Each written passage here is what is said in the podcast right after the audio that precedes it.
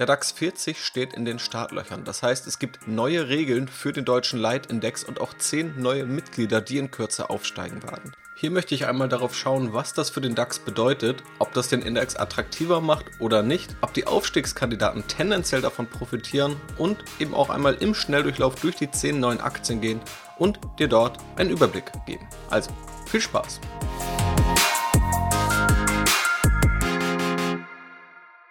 Ja, hallo und herzlich willkommen zur heutigen Podcast-Episode. Heute widmen wir uns mal, wie du dem Titel und dem Intro entnehmen kannst, dem deutschen Leitindex, also dem am meisten zitierten deutschen Index, quasi auch dem Börsenbarometer, dem einfach am meisten Beachtung geschenkt wird, um herauszufinden, wie es um die Wirtschaft steht oder vor allem auch um die Erwartungen der Wirtschaft und ganz konkret dann eben um die börsennotierte Wirtschaftswelt. Ich möchte dir einmal kurz zeigen, was sich jetzt überhaupt ganz konkret ändert, was auch die Konsequenzen daraus sind, was auch Konsequenzen sind für die zehn neuen DAX-Mitglieder, ob diese beispielsweise dadurch steigen, dass sie jetzt in den DAX aufgenommen werden und eben einmal im Schnelldurchlauf durch diese zehn Unternehmen gehen. Sie dir also einmal kurz vorstellen und eine ganz grobe erste Indikation vornehmen. Vorab noch drei kurze Hinweise. Da ich weiß, dass viele diesen Podcast auf Spotify hören, da gibt es die Möglichkeit, eine Glocke zu aktivieren und dann Benachrichtigung zu bekommen, wenn eine neue Podcast-Episode von diesem Podcast erscheint. Das heißt, wer da einfach eine kurze Nachricht bekommen möchte, der kann einfach über die Spotify-App beispielsweise das Ganze aktivieren. Sicherlich geht es auch bei anderen Podcast-Apps. Bei Spotify ist diese Funktion jedenfalls relativ neu. Die kannst du also sehr gerne nutzen. Und natürlich auch generell, falls du es noch nicht getan hast, diesem Podcast folgen. Zweiter Hinweis, bald steht mal wieder ein QA an. Das heißt, ich gehe auf unterschiedliche Fragen ein. Wenn du da Fragen hast, die ich mal in den Podcast mit aufnehmen soll, schreib mir diese Frage einfach per Mail an jannis.aktienrebell.de. Am besten einfach QA oder Frage für den Podcast in den Titel und dann suche ich mir da die Fragen raus, die am besten passen, wo ich glaube, da haben die meisten einen Mehrwert von. Das findet also in Kürze statt. Und letzter Hinweis, bevor wir starten. Heute, also am Sonntag, wo diese Podcast-Episode veröffentlicht wird, ist auch eine Aktienanalyse zu Nvidia, also dem Chip-Giganten, der mittlerweile über eine halbe Billion US-Dollar wert ist, online gegangen auf strategyinvest.de. Das war eine der meistgewünschten Aktienanalysen der letzten Wochen und Monate. Jetzt ist sie online. Falls es dich auch interessiert, schau dort gern vorbei. Den Link findest du in der Podcast-Beschreibung. So, und damit starten wir jetzt einmal rein mit dem Blick auf den DAX 40. Einmal ganz grundlegend, ist es überhaupt eine kluge Idee, in den DAX zu investieren? Auch das habe ich schon mal etwas tiefergehend besprochen. Kurz gesagt ist der DAX kein breit diversifizierter Zugang zum Aktienmarkt. Aus deutscher Sicht wird tatsächlich ziemlich viel in den DAX investiert. Das Ganze ist auch als Home Bias bekannt. Das gibt es nicht nur in Deutschland, sondern in fast jedem Land kann man sehen, dass die Einwohner eines Landes, die Aktionäre eines Landes überproportional viel in heimische Aktien und Aktienmärkte investieren, obwohl es oft die viel klügere Idee ist, weltweit und breiter gestreut zu investieren. Gerade im DAX hat man auch keine breite Abdeckung der Branchen. Da hat man noch viel ältere Industrie drin, die auch nochmal eigene Risiken mit sich hat. Aber natürlich auch nochmal ein eigenes Bewertungsniveau. Beispielsweise in den USA ist der Anteil an Technologieaktien beispielsweise deutlich höher. Und so gibt es immer wieder Eigenarten von Markt zu Markt und von Region zu Region. Also daher ist der DAX kein wirklich breit diversifizierter Zugang zum Aktienmarkt. Auch wenn der DAX nun etwas breiter wird, nämlich eben mit diesem DAX 40. Die nächste Frage ist natürlich, wann werden diese Änderungen überhaupt umgesetzt? Und das ist ab dem 20. September der Fall. Dort steigen dann zehn neue Mitglieder in quasi die erste Börsenliga Deutschlands auf. Das folgt auf Maßnahmen, die Ende 2020 festgelegt und in die Wege geleitet wurden. Der DAX soll von bisher 30 Aktienunternehmen auf 40 steigen. Der MDAX, quasi der kleine Bruder des DAX, wird dann leicht geschrumpft und zwar von 60 auf 50 Unternehmen. Außerdem wird noch etwas an den Kriterien geschraubt. Bisher war vor allem auch der Börsenumsatz relevant, um eine Größe zu erkennen oder auch eine Relevanz zu erkennen, ab wann ein Unternehmen in den DAX gehört. Und jetzt wird dieser Börsenumsatz abgelöst und es wird vielmehr auf die Marktkapitalisierung geschaut, also auf den Börsenwert, quasi dem Wert, der von Aktionären bei einem Unternehmen als fair angesehen wird oder der Wert, der einfach durch die Börse sich für ein Unternehmen ergibt. Das ist jetzt also das wichtigste Kriterium und das hat auch direkte Auswirkungen. Beispielsweise werden wir das gleich bei Airbus sehen, einem neuen Kandidaten, der jetzt eben in den DAX aufsteigen wird. Und Es gibt auch noch Restriktionen, dass alle künftigen DAX-Kandidaten vor der Aufnahme ein positives EBITDA in den letzten zwei Finanzberichten aufweisen müssen. EBITDA heißt Gewinn vor Steuern, Zinsen und Abschreibungen. Es ist also grob eine Kennzahl für das operative Ergebnis. Das muss also zweimal hintereinander positiv gewesen sein. Es dürfen also keine komplett defizitären Geschäftsmodelle in den DAX aufsteigen, was auch unterschiedliche Vor- und Nachteile hat, vor allem aber ein paar Tech-Unternehmen noch ausschließt. Nun ist auch eine These und auch eine Frage, die ich immer wieder gestellt bekomme, ob Aktien dadurch, dass sie in einen bestimmten Index aufgenommen werden, prinzipiell steigen sollten. Das Ganze gibt es nicht nur wie jetzt beim DAX, sondern auch wenn mal gesamte Regionen oder einfach Aktien in einen Index wie den MSCI World oder in den SP 500 in den USA aufgenommen werden. Wie sieht es also jetzt im ganz konkreten DAX-Beispiel aus mit den 10 Börsenkandidaten, die in den DAX aufgenommen werden? Sollten diese nun dadurch, allein dadurch, dass sie aufgenommen werden, eine bessere Rendite erreichen als andere Aktien? Davon ist Stand jetzt erstmal nicht auszugehen. Die Überlegung kommt ja daher, dass man sagt, es wird mehr in den DAX investiert als in den MDAX oder den SDAX und dadurch kann auch mehr Geld in diese Aktienunternehmen fließen. Das ist sozusagen die grundlegende These. Diese These scheitert aber an unterschiedlichen Punkten. Zum einen ist sie historisch nicht wirklich gut belegt, also auch im deutschsprachigen Raum nicht unbedingt. Tatsächlich ist auch der MDAX der Index, der historisch die beste Rendite geliefert hat, also mehr als der S-DAX und auch der DAX. Woran das liegt, wird auch viel diskutiert. Ich habe da noch wenig überzeugende Argumente gesehen. Unabhängig davon ist es aber ein leichter Indikator, dass quasi die Aktien, die in den DAX aufsteigen, wenn sie profitieren, eher ganz früh davor profitieren, vielleicht weil Anleger irgendwann mal erwarten, dass eine Aktie aufsteigt, aber nicht nachdem sie aufgestiegen sind. Und wir reden jetzt über eine Woche und dann steigen diese Aktien in den DAX auf. Dann ist erstmal nicht wirklich statistisch, historisch zu sehen, dass das Ganze einen Vorteil für diese entsprechenden Aktien liefert. Und auch logisch müssen wir uns vor Augen halten, dass es immer um Erwartungen geht. Und bei der ersten Verkündung, dass Aktienunternehmen aufsteigen, selbst wenn es so wäre, dass diese durch den DAX-Aufstieg profitieren, dann wird der Effekt direkt eintreten. Und er wird auch bei anderen Aktien eintreten, wo spekuliert wurde, dass diese aufsteigen. Das heißt, dieser Effekt ist ziemlich früh schon eingepreist und früher, als die meisten von uns überhaupt irgendwie darauf reagieren können. Dann kommt auch noch dazu, dass wenn wir davon ausgehen, dass die Aktien nur dadurch steigen sollten, dass sie in den DAX aufgenommen werden, dass sie sich auch verteuern. Also dann haben sie immer noch den gleichen Gewinn, immer noch das gleiche Cash in der Bilanz und einfach die gleichen Fundamentalzahlen, sind aber teurer, weil der Kurs ja gestiegen ist. Das heißt, wenn eine Aktie teurer wird, dann kann es auch Gegenbewegungen geben, wo andere verkaufen. Und auch dann müsste ja die These sein, dass Börsenneulinge, die in den DAX neu gekommen sind, prinzipiell teurer sind als andere Aktienunternehmen. Und auch das lässt sich jetzt nicht wirklich beobachten. Also es lässt sich in meinen Augen nicht ganz ausschließen, dass es solche Effekte geben kann, aber da die Börse ein dynamisches System ist, wo auf die eine Kaufentscheidung oder auf einen Kursanstieg auch immer wieder eine Gegenbewegung folgen kann und andere Entscheidungen folgen können und in der Regel auch folgen, würde ich definitiv nicht auf einen solchen Effekt spekulieren. Und jetzt schauen wir mal ganz konkret, was denn nun die 10 Aktienunternehmen sind, die den DAX jetzt erweitern werden. Das erste Aktienunternehmen habe ich bereits genannt, es ist nämlich Airbus. Die Airbus-Aktie liegt tatsächlich nach Marktkapitalisierung schon heute bei allen DAX-Aktien auf Platz 5. Es ist also wirklich eine der größten Aktien aber der größte Anteil des Handelsvolumens lag in Paris. Deswegen, weil eben das ein Kriterium war für den bisherigen DAX, ist Airbus auch bisher nicht in den DAX aufgestiegen. Im ersten Halbjahr 2021 konnte Airbus jetzt den Umsatz um 30 Prozent im Vergleich zum Vorjahr steigern und auch 2,7 Milliarden Euro Gewinn erzielen. Das Vorjahr war aber natürlich auch enorm schlecht durch den Beginn der Corona-Pandemie. Und man muss bei Airbus auch sagen, bei einigen ESG-Kriterien und Fonds auch dazu kommt in naher Zukunft nochmal eine eigene Podcast-Episode. Und bei diesen Fonds, die eben stark auf ESG-Kriterien achten, das gilt beispielsweise auch für den schwedischen Staatsfonds, wird auch Airbus explizit ausgeschlossen. Die Gründe im schwedischen Staatsfonds sind dabei Involvement in Nuclear Weapons, also dass Airbus irgendwo bei Nuklearwaffen, Atomwaffen involviert ist. Airbus notiert aktuell zum 1,6-fachen des Umsatzes, einem erwarteten Kursgewinnverhältnis von 23 und der Umsatz ist auf Sicht der letzten drei Jahre um 5% pro Jahr durchschnittlich gefallen. Also Airbus hat definitiv schwierige Jahre hinter sich.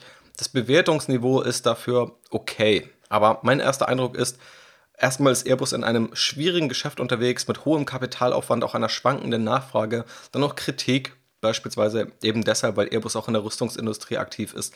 Der Klimawandel generell als Risiko für Airbus und auch immer wieder Risiko von Flugzeugabstürzen, die auch die Aktie dann tatsächlich abstürzen lassen.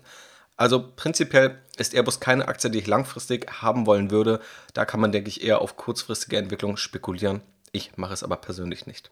Die Aktie Nummer zwei, die in den DAX aufsteigen wird, ist Zalando, also eines der jüngeren Digitalunternehmen, das es jetzt auch in den DAX geschafft hat. Der Slogan Schrei vor Glück ist letztendlich der, mit dem Zalando auch in Deutschland bekannt geworden ist, auch ziemlich stark über Fernsehwerbung.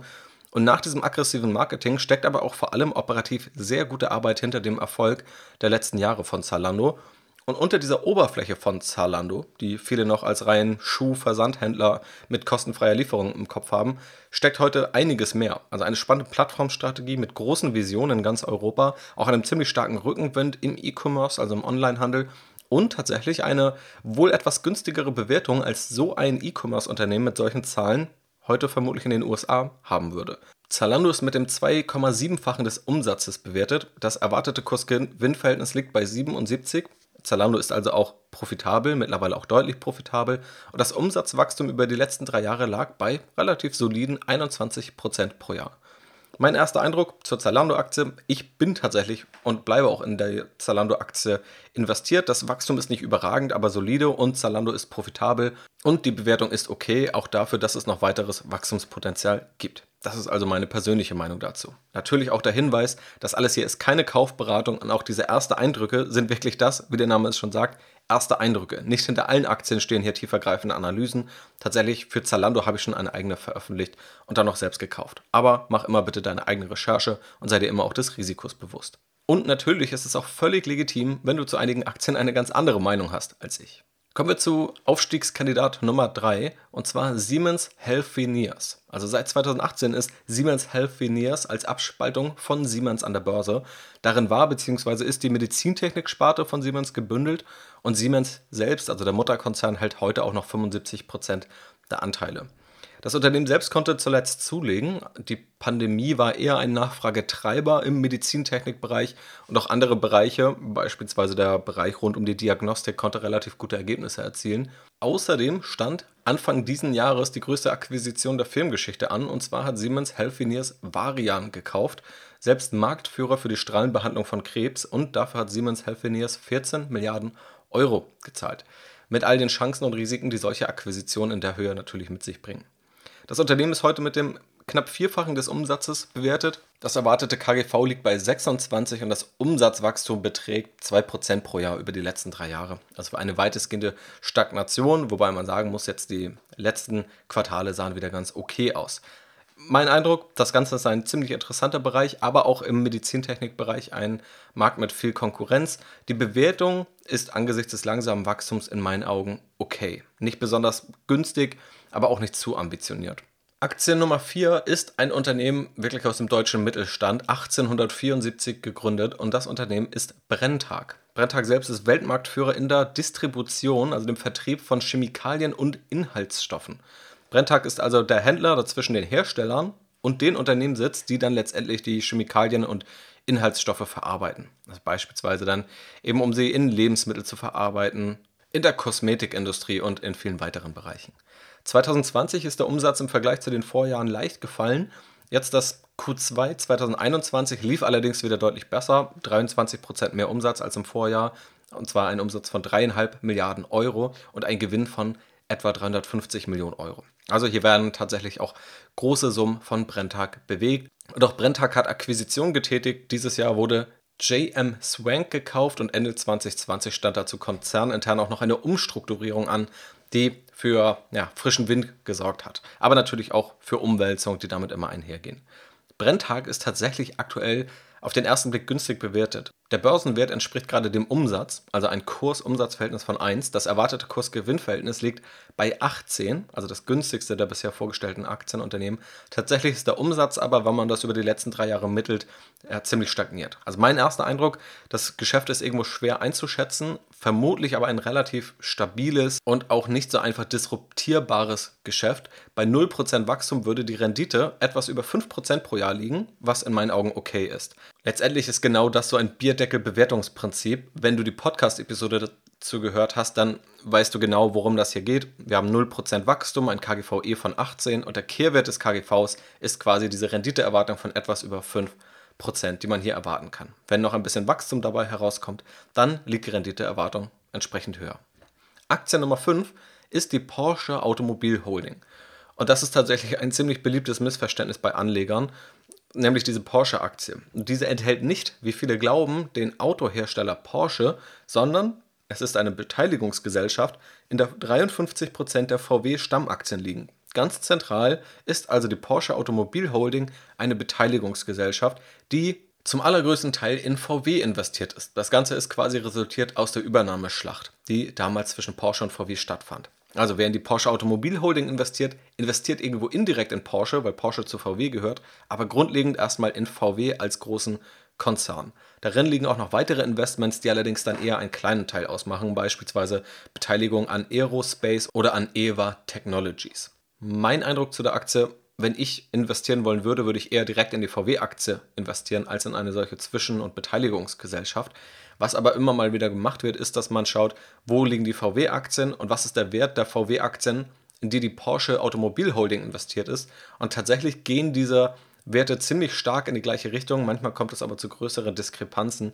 Man könnte hier also gewissermaßen auf ein Arbitragegeschäft setzen. Ja, also quasi, wenn die VW-Aktie stärker steigt als die Porsche Automobil Holding, dass man davon ausgeht, dass dann eigentlich die VW-Aktien in der Porsche Automobil Holding zu günstig bewertet werden vom Markt. Aktie Nummer 6 ist ein weiteres Digitalunternehmen, das es jetzt in die oberste Börsenliga geschafft hat, und zwar HelloFresh. Der Versand von Kochboxen, das ist quasi das Kerngeschäft von HelloFresh, entwickelt sich stark, ist profitabel und hat auch gerade in der Corona-Pandemie deutlich zugelegt. HelloFresh verschickt also Kochboxen, wo Zutaten und Rezepte drin sind und macht das Ganze in einem Abo-Modell und ist damit heute über 15 Milliarden Euro wert.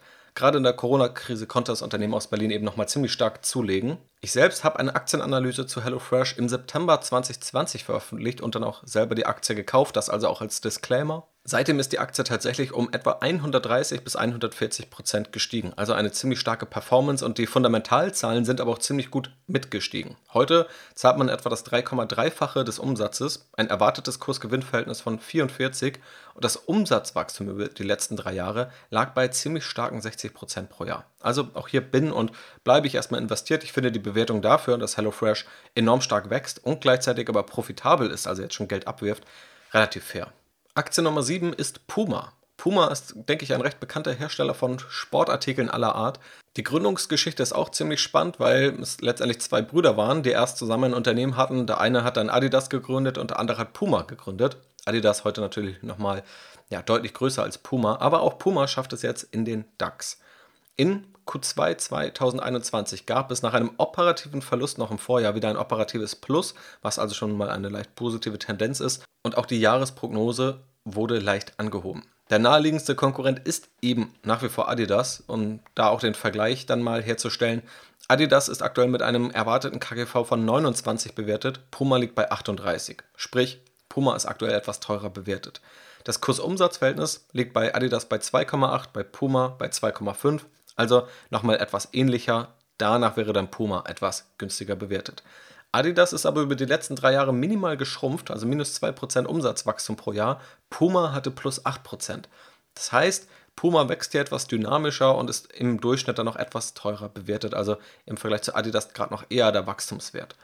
Mein erster Eindruck, ich habe persönlich nichts von Puma zu Hause, dadurch vielleicht auch nicht den besten Markenbezug. Tatsächlich ist aber genau die Marke gerade heute sehr entscheidend für Marken wie Nike oder Adidas oder auch in anderen Modesegmenten. Deswegen wäre für mich in einer tiefergehenden Analyse vor allem wichtig einzuschätzen, wie sich die Marke selbst entwickelt und dann auch, wie das Online-Geschäft, also dieser E-Commerce, aufgebaut wird. Auch das ist immer wichtiger und Adidas beispielsweise macht da ziemlich große Fortschritte.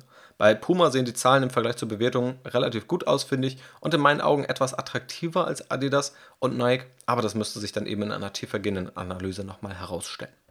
Nummer 8. Simrise und zwar ein Hersteller von Düften und Aromen. Also auch hier haben wir wieder ja, ein eher unbekanntes Geschäftsmodell und auch wieder ein Geschäft, das zufälligerweise 1874 gegründet wurde im Kern. Unter anderem auch mit Vanillin, das vielleicht einigen ein Begriff ist. Aber generell müssen wir festhalten, Düfte und Aromen herzustellen ist offenbar ein Milliardengeschäft. Der Umsatz lag zuletzt bei 3,6 Milliarden Euro, die Nettomarge bei 9%, also es bleibt auch ein dreistelliger Millionenbetrag dabei hängen.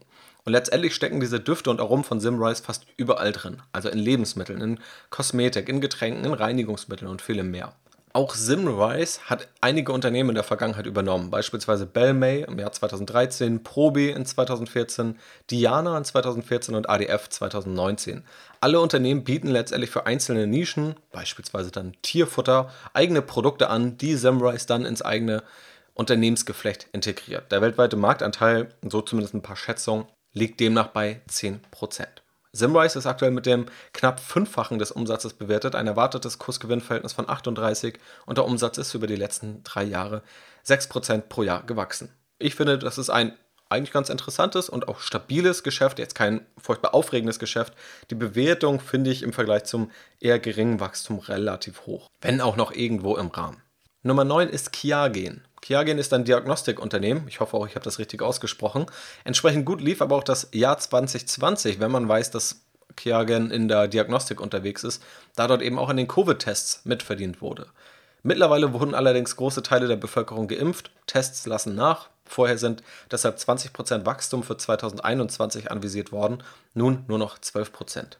Solche Faktoren, die nicht so ganz planbar sind, haben also auch Auswirkungen auf das Geschäft. Aber kurzfristig sind die Corona-bedingten Umsätze erstmal gestiegen. Die Umsätze abseits davon sind allerdings noch stärker gestiegen mit etwa 50 Prozent. Für die Kiagen-Aktie zahlt man aktuell das Sechsfache der Umsätze ein erwartetes Kursgewinnverhältnis von 27 und das Umsatzwachstum lag über die letzten drei Jahre durchschnittlich bei 10% pro Jahr. Also in meinen Augen auch ein spannendes Unternehmen hier für diesen ganzen Health-Bereich, das auf den ersten Blick durchaus fair bewertet ist, wenn man sich so das Wachstum anschaut und dann auch das erwartete Kursgewinnverhältnis. Entscheidend ist hier aber vor allem dann herauszufiltern, wie viel Umsatz, ich sag mal, nach Corona bleibt, beziehungsweise wenn auch Dinge wie Tests irgendwann immer weniger werden.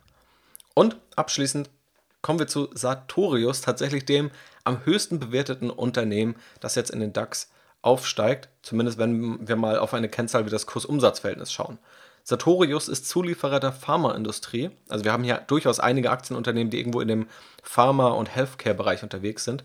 Beispielsweise rüstet Sartorius auch Labore aus. Und auch hier gilt, dass die Corona-Pandemie dem Kurs gut getan hat. Sartorius liefert unter anderem Zubehör für Hersteller von Corona-Tests. Die Aktie hat sich auch vervielfacht über die letzten Quartale. Der Kurs eilt damit auch dem Umsatz etwas voraus, wie das Kursumsatzverhältnis von 20 anzeigt. Ist also definitiv beim Kursumsatzverhältnis hier der höchste Wert. Allerdings ist Sartorius auch relativ gut profitabel mit einer Nettomarge von 12%. Und in diesem Unternehmen liegt eben auch einiges an Wachstum. Für 2021 wird ein Umsatzplus von 45% anvisiert, der operative Gewinn soll um 34% steigen. Und bis 2025 will Sartorius auf 5 Milliarden Euro Gewinn kommen. Heute sind es noch 330 Millionen. Das Wachstum soll nicht nur durch eigenes Wachstum, sondern eben auch durch Zukäufe erzielt werden. Bei Sartorius gibt es eben einige frei handelbare Aktien, aber auch signifikante Anteile liegen noch bei der Erbengemeinschaft des Gründers und auch bei dem US-Unternehmen BioRed Lab. Sartorius ist also bewertet mit einem Kursumsatzverhältnis von 20, einem erwarteten Kursgewinnverhältnis von 85, wo eben auch diese Gewinnerwartungen drin stecken und hat über die letzten drei Jahre ein Umsatzwachstum von 18% pro Jahr erzielt. Hier ist mein erster Eindruck, die Bewertung ist sportlich, nachdem das Unternehmen enorm Rückenwind bekommen hat. Aktuell ist auch die Rule of 40 erfüllt also die Summe aus Umsatzwachstum und Free Cashflow Marge oder auch operativer Marge. Entscheidend ist aber, ob dieses hohe Wachstum auch hier wieder nach Corona, also wenn sozusagen Tests beispielsweise abnehmen, ähnlich aufrechterhalten werden kann. Die Bruttomarge liegt jetzt bei nur 50 Prozent und das finde ich macht diese Bewertung noch sportlicher. Also die Bewertung ist fast auf dem Niveau eines Softwareunternehmens, die dann aber oftmals noch deutlich höhere Margen haben. Also das Momentum spricht kurzfristig erstmal für die Aktie. Mir persönlich fehlen gerade noch die Argumente, warum diese Bewertung auf dem Niveau so gerechtfertigt ist. Und das waren sie tatsächlich, die zehn Aktienunternehmen, die in den DAX aufsteigen werden. Also durchaus einige, die ich attraktiver finde, andere, die ich unattraktiver finde. Auch einige, bei denen es gute Ansatzpunkte gibt, um nochmal in eine tiefergehende Analyse zu gehen. Und natürlich kannst du für dich immer noch selbst entscheiden, ob du diese Aktien komplett ignorierst und dich auf andere wirfst oder auf ETFs schaust oder ob du dir einige dieser Aktien nochmal genauer anschaust. Immer natürlich mit der richtigen Erwartungshaltung. Und ich hoffe, dass du auch dadurch einfach weißt, wie jetzt die DAX-Kriterien aussehen und was sozusagen die Überlegungen dahinter sind, ob Aktien möglicherweise nur dadurch profitieren, dass sie in den DAX aufsteigen oder warum sie eben genau das nicht tun, dass du das eben besser einordnen kannst und da einfach eine realistischere Erwartungshaltung hast. Falls dazu noch irgendwelche Fragen offen sein sollten, schick mir die gerne. Wie gesagt, bald steht wieder ein QA an, dann kann ich auch solche Fragen zum DAX 40 gerne hier mit aufnehmen. Ich bedanke mich in jedem Fall bei dir fürs Zuhören. Folge diesem Podcast, wenn du keine zukünftige Folge verpassen möchtest und lass dich auch gern mit der Glocke benachrichtigen. Vielen Dank für das positive Feedback der letzten Zeit. Mach's gut und bis zum nächsten Mal. Ciao, ciao.